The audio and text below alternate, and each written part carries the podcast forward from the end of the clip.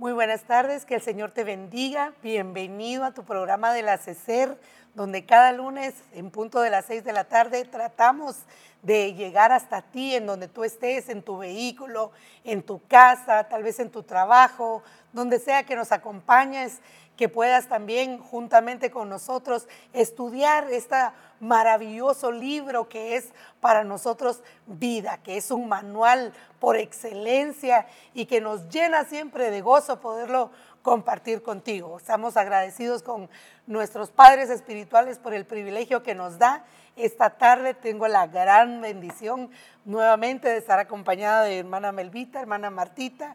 De verdad que es un privilegio, algo tan deleitoso poder como hermanas, ¿verdad? Estudiar y compartir esta palabra deliciosa. Como ustedes saben, eh, ya tenemos algunos lunes estando estudiando el libro de Santiago, que tiene, yo estoy sorprendida porque verdaderamente nunca había leído tan detenidamente este libro y me doy cuenta que de verdad es un pequeño manual. El libro de Santiago, eh, el, apóstol empieza, como se recordarán en los capítulos primeros, exhortándonos como ese principio eh, del cristiano y ahora vamos a, a trasladarnos al capítulo 2, continuando ya en la segunda parte, que nos habla de una fe sin obras, como ese manual de que ya conocemos al Señor, ya venimos a Él y ahora empezamos a desarrollar esta clase de actitudes y de conductas en las que Él nos está exhortando a hacerlos de la manera correcta. Y para entrar de una vez en el, en el tema, ¿verdad?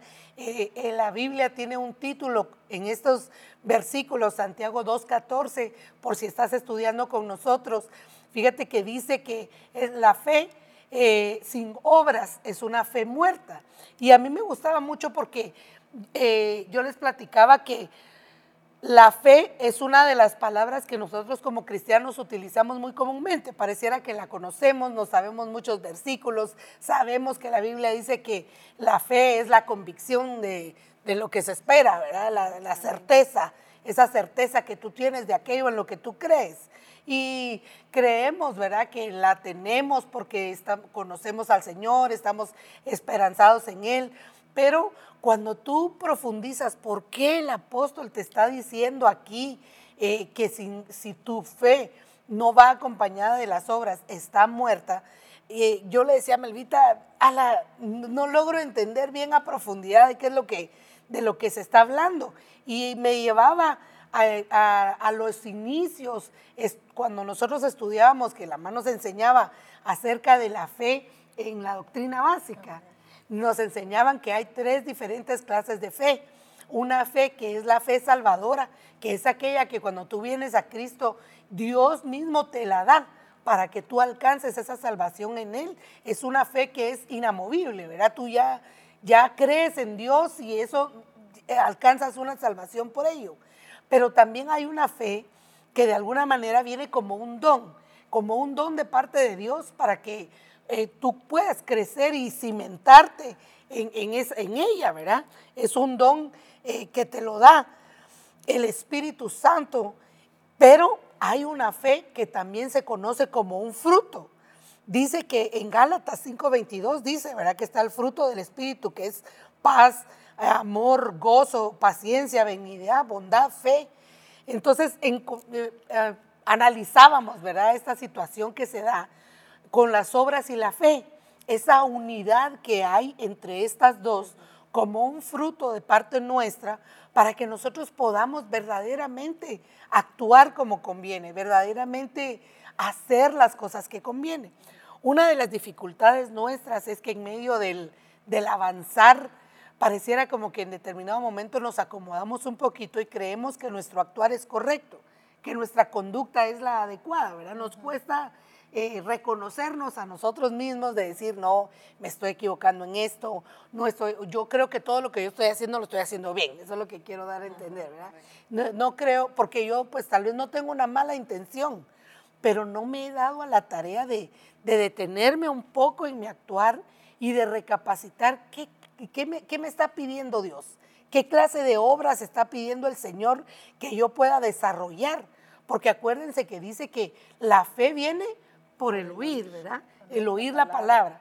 Y decía la mamá, ¿verdad? Eh, en la prédica, una, alguna de las prédicas del domingo, por domingos pasados, nos decía ella, ¿verdad? Que hay que aprender a oír, pero también tenemos que entender lo que oímos para después ponerlo por obra.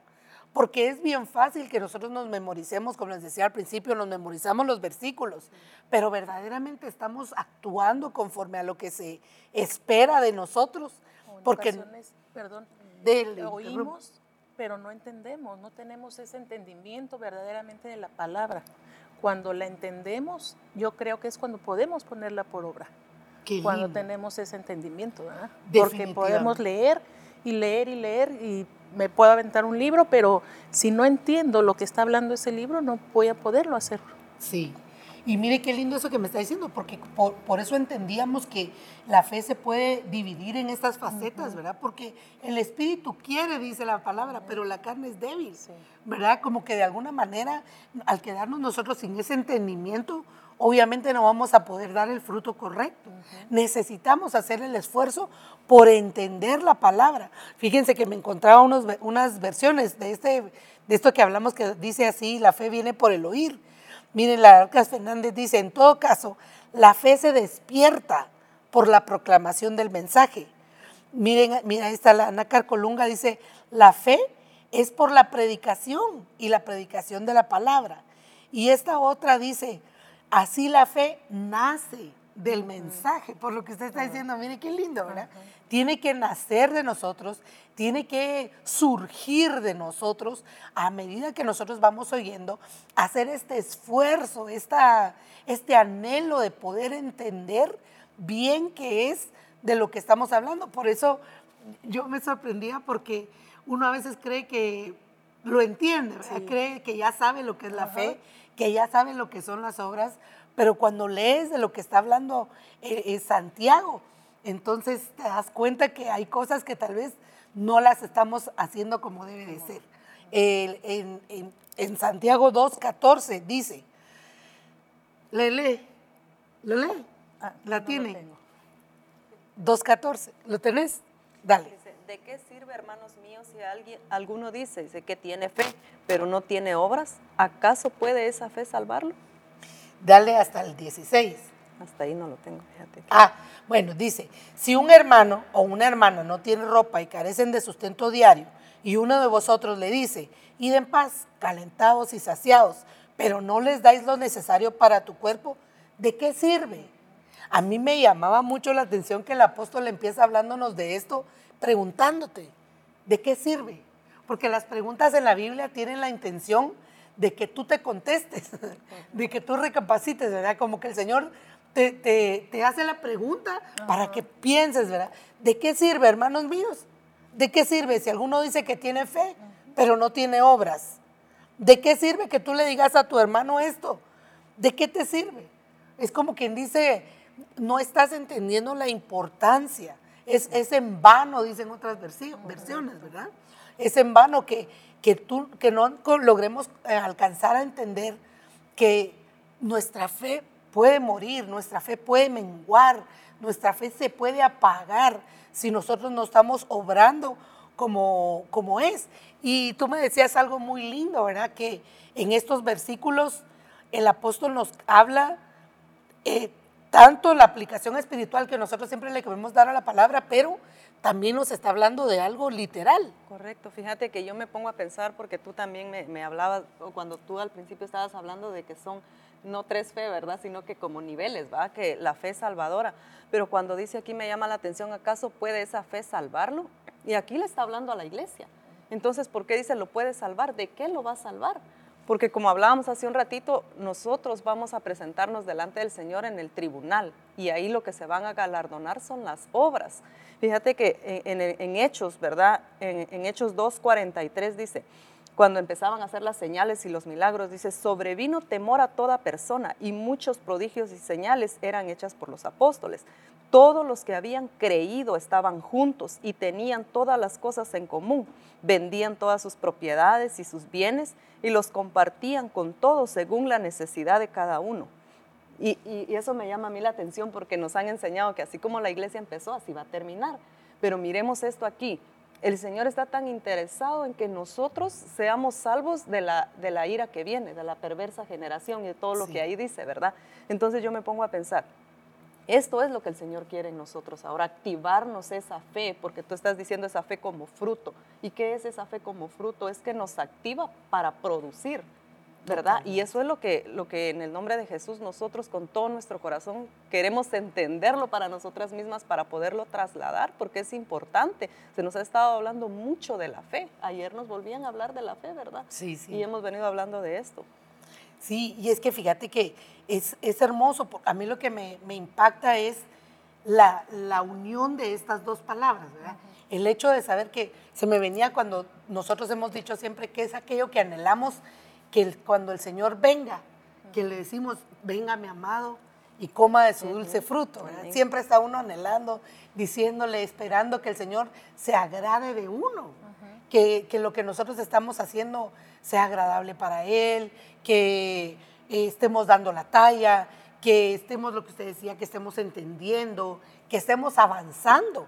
Pero nos damos cuenta que hay pequeñas cositas que en lo literal muchas veces nos ponemos un poquito duritos, ¿verdad? Nos ponemos un poquito difíciles de, de, hacer, porque el, el, apóstol aquí le dice, porque alguno dirá, tú tienes fe y yo tengo obras. Muéstrame tu fe sin las obras y yo te mostraré mi fe por mis obras.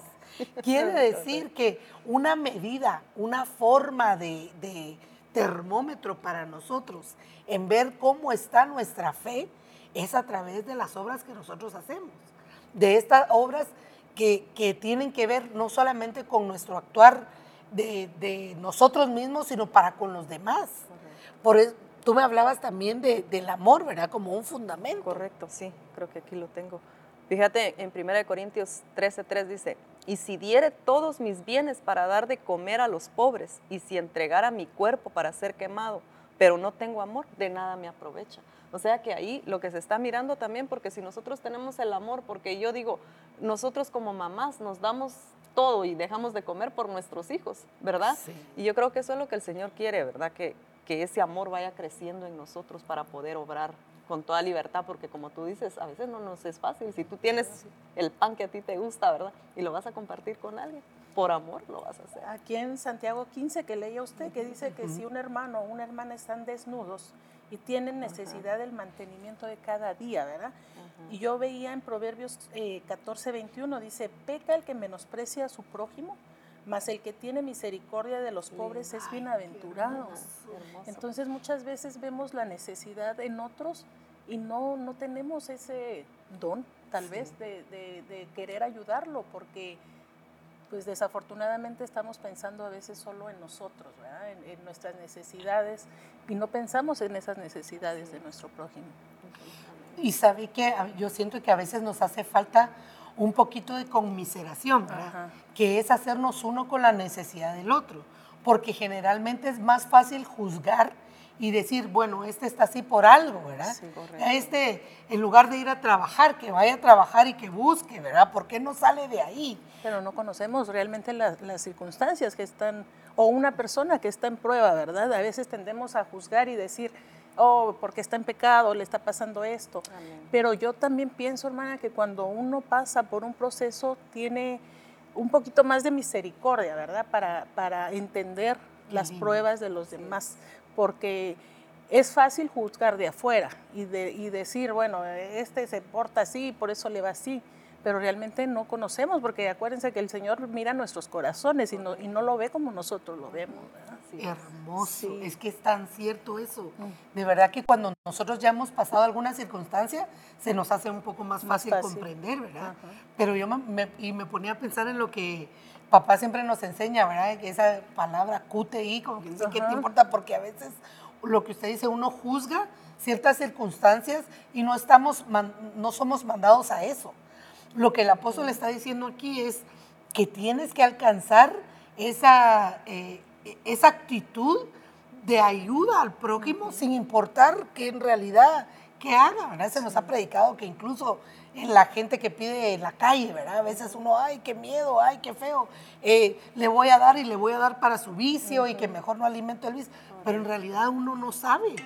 porque dice la palabra que muchos eh, al dar no saben a quién, le, a quién le están dando, ¿verdad? Sí. Fíjate que hablábamos hace un rato también en Isaías 58, 7, cuando el Señor les habla a los religiosos, ¿verdad? Porque ellos ayunaban, ellos hacían perfectamente todas esas cosas y les hablaba del ayuno. Y cuando les dice que el ayuno que Él escoge, dice que es que parta su pan con el hambriento. Isaías 58, 7 dice, no es para que partas tu pan con el hambriento y recibas en casa a los pobres sin hogar, para que cuando veas al desnudo lo cubras y no te escondas de tu semejante y si te ofreces al hambriento y sacias el deseo del afligido, entonces surgirá tu luz en las tinieblas y tu oscuridad será como el mediodía.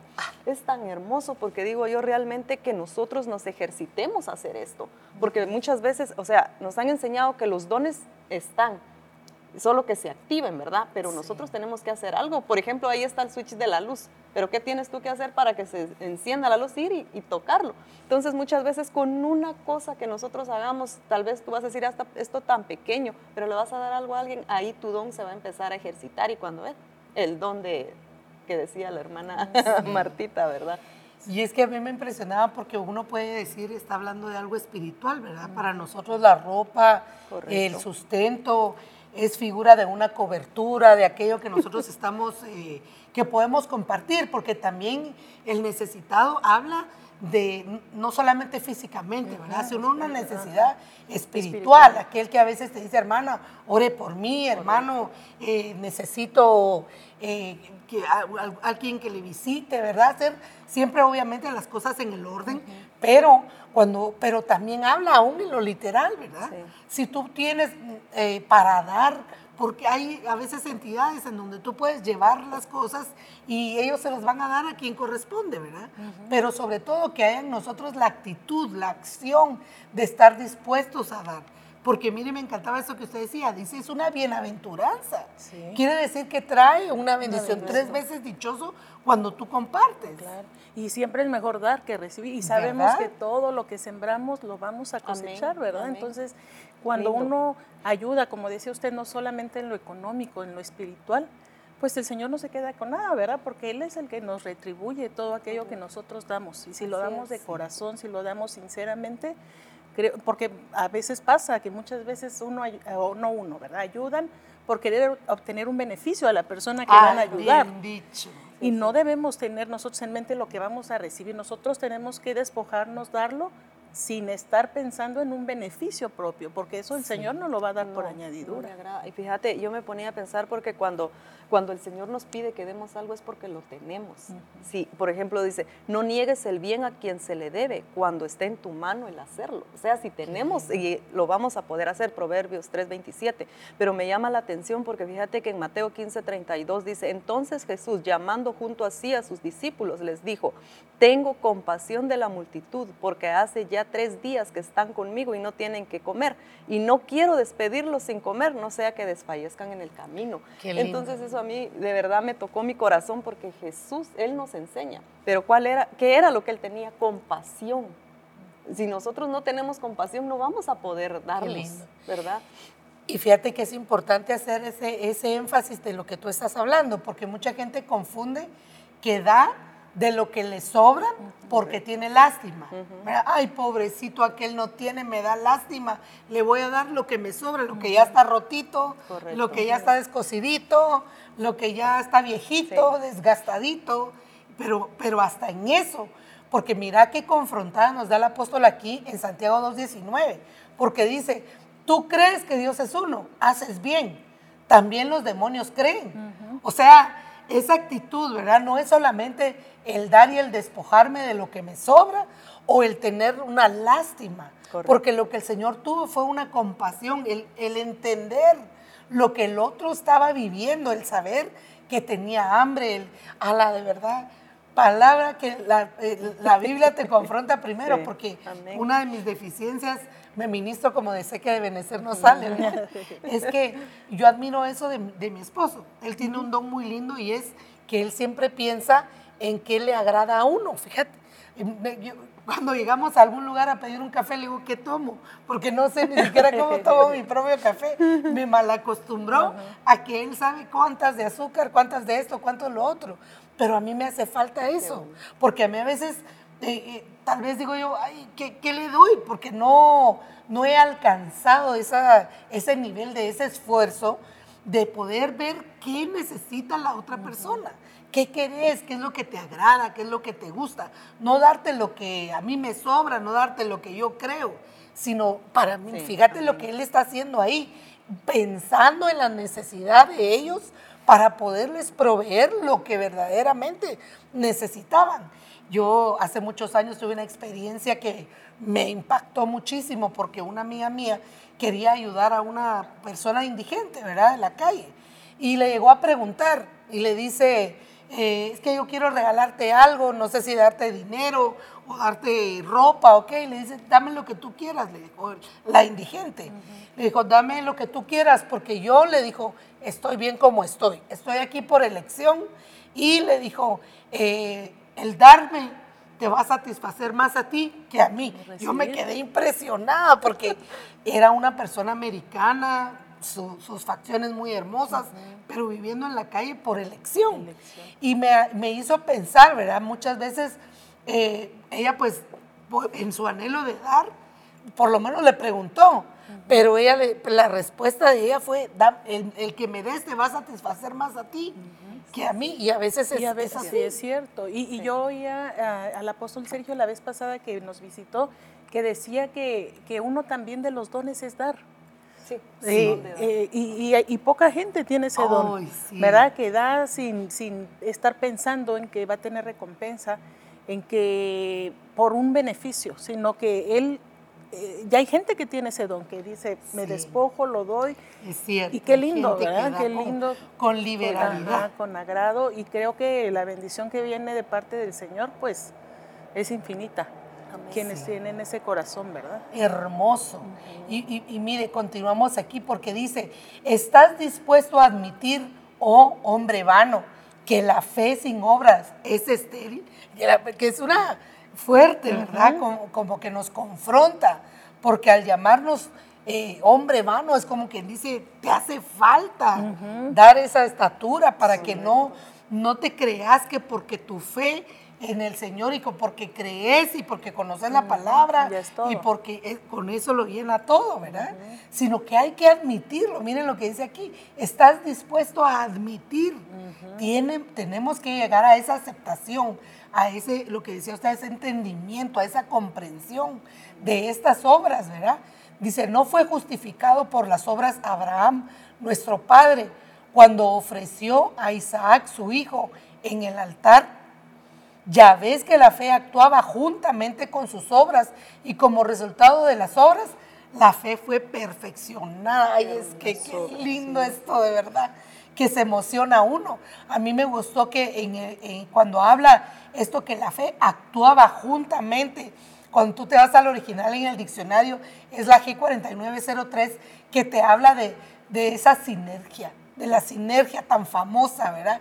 Dice sunergeo, es la capacidad de cooperar, de actuar, la potencialización que le da una cosa a la otra. Eso es sinergia, cuando uno potencializa al otro. Entonces aquí, mira lo que, lo que hacen esas buenas obras, llevarte a que tu fe sea perfeccionada. Las buenas obras potencializan a tu fe. Qué lindo de verdad que, que no cree uno que sea tan importante el estar actuando de esa manera, ¿verdad? Y, yo me ponía a pensar, ay, ¿qué clase de, obras? Cuando hablamos de obras, fíjate que en el original la G2041 te dice que es obra, trabajo, hecho, tarea, pero mira esto, dice que es una misión, una función, una expresión o una práctica. Entonces estamos hablando de un, de un conjunto no solo de las cosas de tu actuar y de tu trabajo y de, de, las cosas que haces, sino que proponerte también una misión, ¿verdad? Me propongo, ¿cuál es mi misión? Mi misión es, por ejemplo, eh, que mes a mes yo voy a apartar algo para las viudas, para los huérfanos, para el necesitado y verdaderamente, eh, como se hacía antes, ¿se acuerdan que hacía? La primicia, la ah, cosecha, y siempre había un rebusco, ¿verdad? Que era lo que se dejaba para el necesitado. ¿Cómo eso se ha perdido? Porque nosotros perdonen, bueno, yo me confronto a mí misma, ¿verdad? Que claro, cuando a veces piden y uno trata de colaborar, pero a veces hasta se le olvida a uno eso y ni siquiera es que lo estemos Y mire qué bonito, ahí dice práctica. Sí. Práctica, porque si lo dejamos de hacer, nos olvidamos, como dice usted. Si tenemos esa costumbre de estarlo haciendo mes a mes, se vuelve eso precisamente una práctica. Exacto. Y fíjate, me llama la atención porque cuando le dice aquí, eh, hombre vano, fíjate que en Job 11:11 dice, porque él conoce a los hombres falsos y ve la iniquidad sin investigar. El Señor, o sea, Él sí sabe. Y yo pienso que esto, por lo que está diciendo el apóstol Santiago, que le dice, hombre vano, muchas veces la vanidad nos gana y es ahí donde nosotros no podemos desprendernos, no podemos compartir, no podemos eh, tener esa, esa misericordia que nuestro Señor tenía, porque nuestro mayor ejemplo es Él, que Él se dio todo por nosotros. Sí. Y, como dice, va que, eh, como decía la madre ayer, va, ¿de qué nos sirve estar amontonando? Porque ella nos decía ahí, ¿verdad? Sino que hay que compartir, debemos compartir. Y, es lindo, es lindo. Aquí dice en Santiago 1.22, ¿verdad? Pero sé hacedores de la palabra de lo que hablábamos al principio, y no solamente oidores, engañándonos a vosotros mismos. O sea, muchas veces queremos aparentar eso de que somos, que tenemos esa fe, que tenemos ese don, y, realmente solo nos engañamos nosotros, Y engañamos al Señor porque Él no se le puede engañar, Él nos ve, conoce nuestro corazón perfectamente. Qué lindo. Y yo me ponía a pensar, ¿qué clase de obras, verdad? También porque la palabra, cuando me fui a poner obras, están desde Génesis hasta Apocalipsis. La palabra obras aparece en toda la Biblia y uno dice, qué impresionante. Pero buscando un poquito sobre esa clase de obras, ¿verdad? Dice en Romanos, Israel, dice, seguía, que sigue la justicia de la ley, no la alcanzó en la ley. ¿Por qué? Porque no la seguían por la fe, sino como por obras. Tropezaron en la piedra de tropiezo entonces no, me ponía a pensar, ¿verdad? En ese equilibrio perfecto de parte de Dios, que tampoco podemos irnos al otro extremo de que solo eh, por lo que nosotros, lo que usted está diciendo ahí, ¿verdad? Esa, es, esa autonecesidad de que, mantener una apariencia, porque eso era lo que les pasaba a ellos. Querían aparentar algo por lo que hacían, pero no por lo que en realidad, eh, en esa unidad que se da junto con la, con la fe.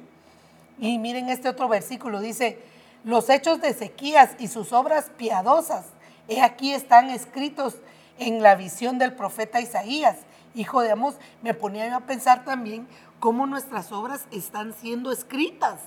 Hay un registro de aquellas cosas por lo que tú decías, de que va a haber un tiempo de juicio en donde se nos va a demandar esa clase de actitudes también. Miren el pago, dice el pago de nuestras obras. En el Salmo 62, 11, una vez ha hablado Dios, dos veces he oído esto, que de Dios es el poder y tú y a eso, Señor, la misericordia, porque tú pagas al hombre conforme a sus obras. Pero eso me impresionó porque muchas veces nuestras obras no están siendo correctas, pero el Señor en su misericordia lo que espera que en nosotros haya todavía una, eh, un recapacitar, ¿verdad? Un analizar, porque nos da la oportunidad de que nosotros podamos cambiarlas. Miren este otro salmo, dice, cuando hablándoles al pueblo, ¿verdad? Les habló en la columna de nube, guardando sus testimonios y el estatuto que les dio. Oh Señor Dios nuestro, tú les respondiste, fuiste para ellos un Dios perdonador, mas también vengador de sus malas obras. O sea, Dios es un Dios justo, es un Dios ecuánime, pero nos alcanza todavía a perdonar a perdonar, a, que, a, ver que nosotros eh, estemos en esa actitud constante, ¿verdad? De querer hacer las cosas diferentes, de querer hacer las cosas bien para el Señor, de meditar qué, qué es, ¿verdad? También en Romanos 2.6 habla de eso, porque nos dice, porque Dios pagará a cada uno según lo, lo que merezcan sus obras. Ay, ¿verdad? es que sí, no, no, no puede ser de, de otra manera en Jeremías dice, yo el Señor escudriño el corazón, pruebo los pensamientos para dar a cada uno según sus caminos, según el fruto de sus obras. Mira.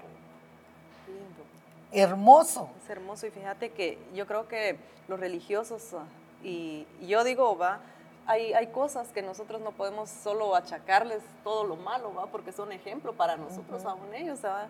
Porque ellos decían que se jactaban de que ellos tenían por padre a Abraham. Porque Abraham es el ejemplo de, porque él llegó a ser amigo de Dios, porque le creyó. Y en Mateo 3.9 dice, y no presumáis que podéis deciros a vosotros mismos, tenemos a Abraham por padre, porque os digo que Dios puede levantar hijos a Abraham de estas piedras. O sea, cómo los confronta el Señor, ¿verdad? Porque no era porque eran hijos de Abraham. Si eran hijos de Abraham, ok, hagan las obras que él hizo entonces. Y mira qué lindo, porque Abraham es el padre de la fe. ¿Por qué el padre de la fe? Porque creyó a la promesa y todo. Pero cuando le tocó ponerla por obra, la pudo poner por obra de entregar aquello que él amaba más que a nada, ¿verdad? Aquí sobre la tierra, comprobar que no estaba puesto en su corazón antes que el Señor. Entonces, para mí que esas son las obras que Dios también nos está pidiendo, ¿verdad? Que nosotros podamos, no haya nada en nuestro corazón antes de, de lo que Él. Porque mira, dice, vosotros veis que el hombre es justificado por las obras y no solo por la fe. Hablando cabal, ¿verdad? De eso de, Abraham, cuando dice en Santiago 2, 23 y 24, ¿verdad? Porque mira lo que dice Jeremías también.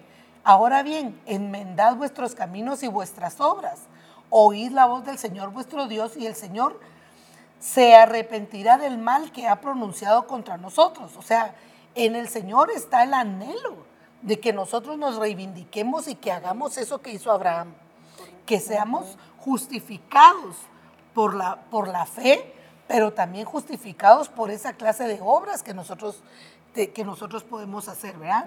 Y, no caer en el error de los, de los fariseos, porque ven que el Señor habló tanto de, ellos, ¿verdad? Cuando les decía, eh, hacer y observar todo lo que os digan, pero no hagáis conforme a sus obras.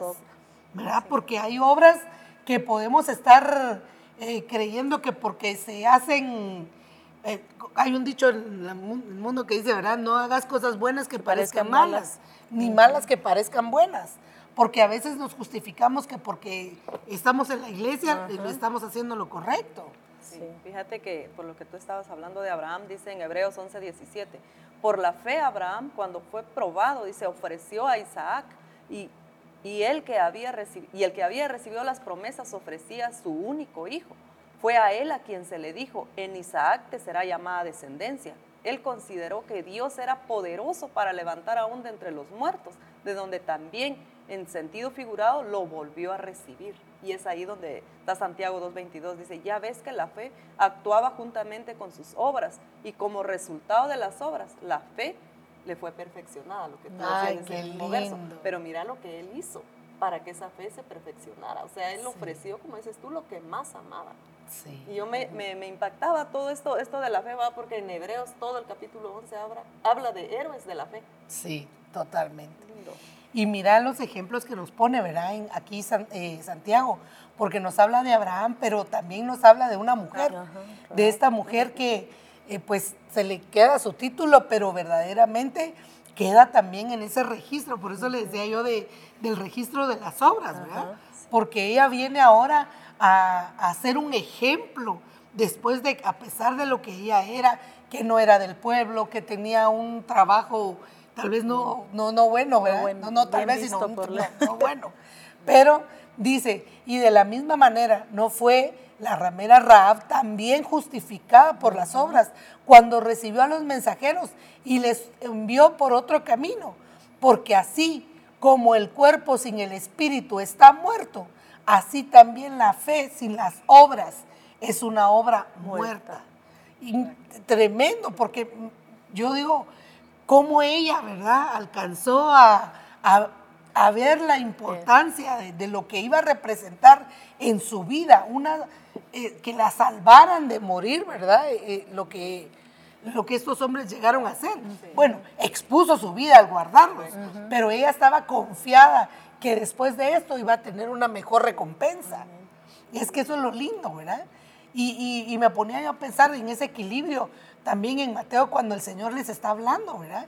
Que dice, hacen todas las obras para ser vistos por los hombres, pues ensanchan sus filacterias y alargan sus flecos con sus mantos. no es solamente el actuar para, para ser vistos, porque esta mujer actuó en lo secreto, ¿verdad? No hizo un gran alarde, un gran show, sino que usó una sabiduría para poder esconder a estos hombres y, hacer, eh, hacerlos bajar en medio de la noche. O sea, yo me la imagino como una estratega ella, ¿verdad? Para poder salvar a su familia y salvarse ella. Y, mira, eh, me, me encontraba también con que una de las cosas que nosotros anhelamos es que se forme el carácter de Cristo en nosotros. Porque qué mejor ejemplo de las obras buenas que, que nosotros podemos tener, que fue lo que Jesús hizo, ¿verdad? Y Jesús habló muchísimo acerca de esto, de las obras del Padre, de las obras de Él. Y yo me imagino que también la obra del Espíritu Santo que nosotros estamos viviendo ahorita, ¿verdad? Esa, eh, esa formación que el Espíritu nos está dando, de queriéndonos dar su llenura, de que, porque a través de la llenura del Espíritu Santo vamos a tener la sabiduría, la capacidad de poder conducir, de poder refrenarnos en algo, de tener el discernimiento, ¿verdad? Activo y abierto para saber cuándo sí y cuándo no. Pero el Señor Jesús decía, ¿verdad? En, en Juan, encontré varios versículos en donde Él está hablando. Dice Juan 10, 38, pero si las hago, aunque a mí no me creáis, creed las obras para que sepáis y entendáis que el Padre está en mí y yo en el Padre. Y me gustaba porque es también la unión de dos, ¿verdad? Esa sinergia que a Jesús le dio tener al Padre en él para poder actuar conforme a lo que la, a la voluntad del Padre, de lo que el Padre creía. En Juan 14 dice, creedme que yo estoy en el Padre y el Padre en mí. Y si no, creed por las obras mismas. Es decir, que las obras que nosotros hacemos dan un testimonio. En verdad, en verdad os digo, dos veces, testimonio, que el que cree en mí, las obras que yo hago, él las hará también. Entonces, mire qué lindo, porque verdaderamente ese es nuestro anhelo que el Señor Jesús sea formado de tal manera para que nosotros podamos hacer esas obras en Él, ¿verdad? Que nosotros seamos como le decían a Tito, ¿verdad? Muéstrate un ejemplo de buenas obras. Pero mire esto qué lindo, con pureza de doctrina. Mm, o sea, ¿qué es lo que nos va a motivar a nosotros o dónde está el entendimiento para que nosotros seamos un ejemplo de doctrina, de, de obras, un ejemplo de una buena actitud? en la palabra, en la sana doctrina, en que nosotros volvamos a nuestros fundamentos, los estudiemos, los escudriñemos y dejemos que el Espíritu Santo forme la imagen de Cristo en nosotros. Qué lindo. Hermoso. Fíjate que, que, volvemos otra vez en 1 Tesalonicenses 1.3, dice, teniendo presente sin cesar delante de nuestro Dios y Padre vuestra obra de fe, vuestro trabajo de amor y la firmeza de vuestra esperanza en nuestro Señor Jesucristo. Mira lo que le dice. Me gusta porque yo creo que si nosotros tenemos esa esperanza viva que el Señor viene pronto, vamos todos, así como esa iglesia del principio, a tener las cosas que, en realidad las esenciales creo las podemos tener en común. Mira todas las pruebas que se nos han venido y han sido a nivel mundial. La pandemia, todo lo que ahí pasó y qué bonito se dio eso. El Señor no nos dejó, al contrario, sobreabundó cuando el mundo tal vez estaba espantado por lo que estaba pasando, ¿verdad?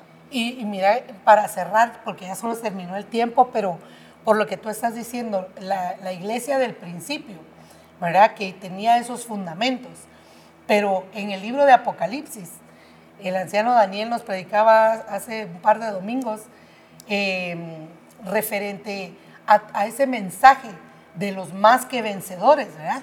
Pero eh, a todas las iglesias a los que se les decía es, yo conozco tus obras. Yo conozco tus obras. Por cuanto haces esto, pero no haces los... Yo conozco tus obras. Yo conozco... Y, se les da galardón por, las, por cuanto no haces esto, por cuanto haces lo otro, por cuanto aquí, por cuanto allá.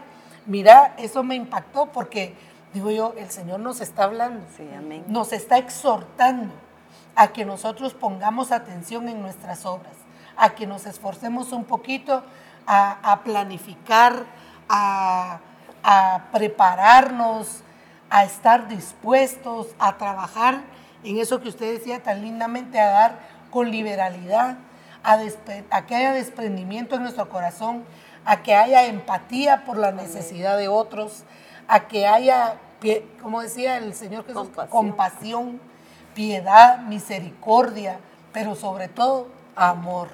Que haya en nosotros amor los unos por los otros para que nosotros podamos dar este fruto maravilloso de hacer obras buenas, de tener discernimiento sobre qué obras no puedes estarlas haciendo, pero no son bien vistas, y qué obras el Espíritu Santo te va a guiar para que las hagas con excelencia. ¿Querías decir algo más? Yo nada más digo que, que, también que no sean obras solamente para ser vistos, ¿verdad? Porque muchas veces actuamos para que nos vea el pastor, que nos vea la pastora, para ser halagados, que nuestras obras sean verdaderamente obras que agraden al Señor. Amén. ¿Verdad? Que no busquen agradar al hombre, sino que agrademos a Dios. Amén, amén. Y yo creo que con este verso está, está lindo cerrar. Dice en primera de Timoteo 1.5, pero el propósito de nuestra instrucción es el amor nacido de un corazón puro, de una buena conciencia y de una fe sincera lindo, porque ahí está la fe también. Si la sinceridad de la fe va a traer como consecuencia también que nosotros podamos obrar correctamente. Agradecemos, eh, como siempre, ¿verdad? Que nos hayas acompañado. Te bendecimos en el nombre de Jesús y con el favor del Señor la próxima semana seguiremos estudiando este libro maravilloso. Si tú tienes la oportunidad, empieza a leerlo, dale una leidita. La otra semana estaremos empezando el capítulo 3 y esperamos tus aportaciones ahí para que nos edifiquemos mutuamente. Que el Señor te bendiga y hasta la próxima semana. Feliz noche.